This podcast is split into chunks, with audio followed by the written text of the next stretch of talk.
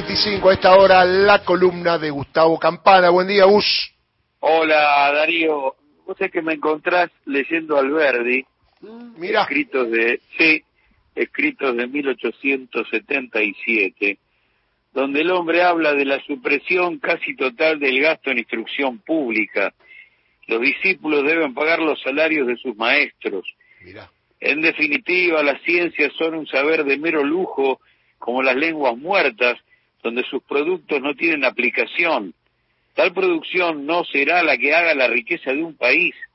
Un simple cuero seco, un saco de lana, un barril de cebo, servirán mejor a la civilización de Sudamérica que el mejor de sus poemas, o su mejor novela, o sus mejores inventos científicos.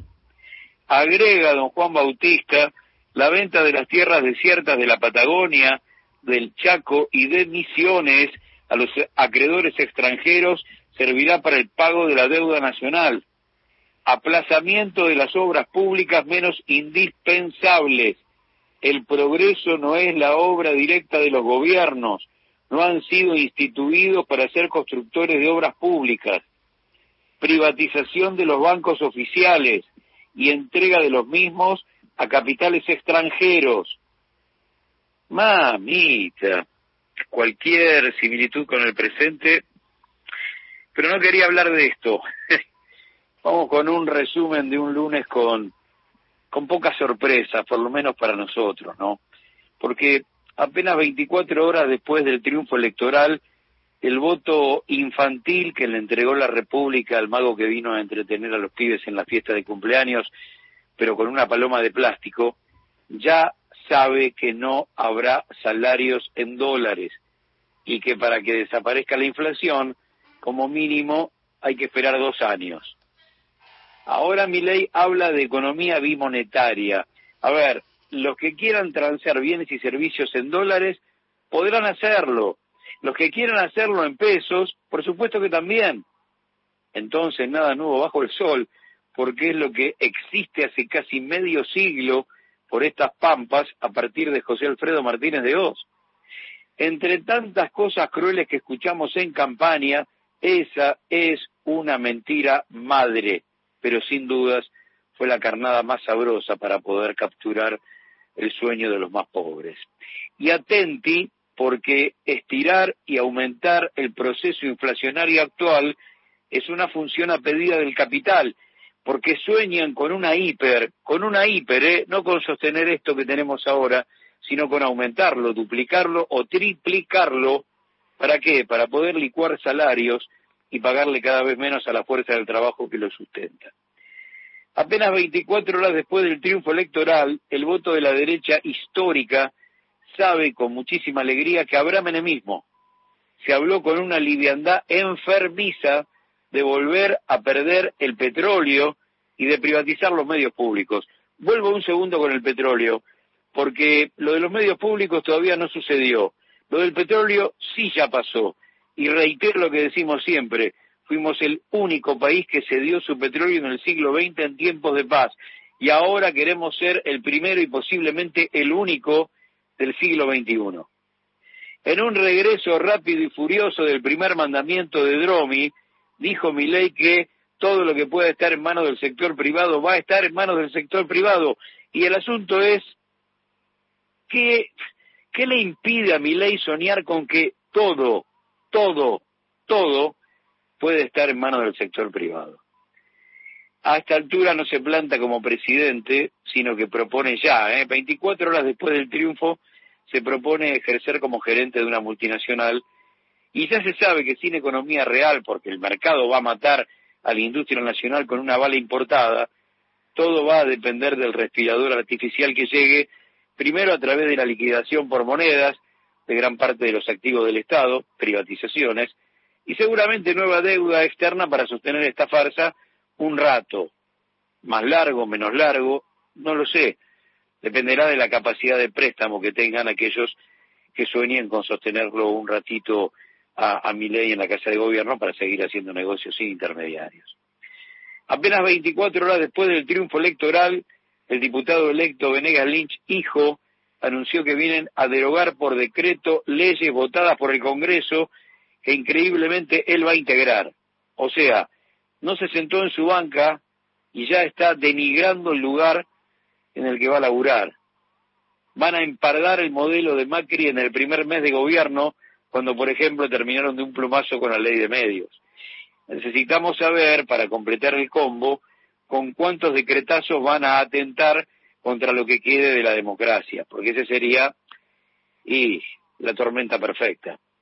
Apenas 24 horas después del triunfo electoral, el voto odio que encabezaron Córdoba y Mendoza está recontra feliz porque vuelve a soñar con la proscripción eterna del campo nacional y popular y asegura que está en una eh, oportunidad histórica. Una más, ¿eh? Quiero recordarles que hasta ahora fueron unas cuantas y que hay cosas que no mata la muerte porque hasta por ese camino lo intentaron.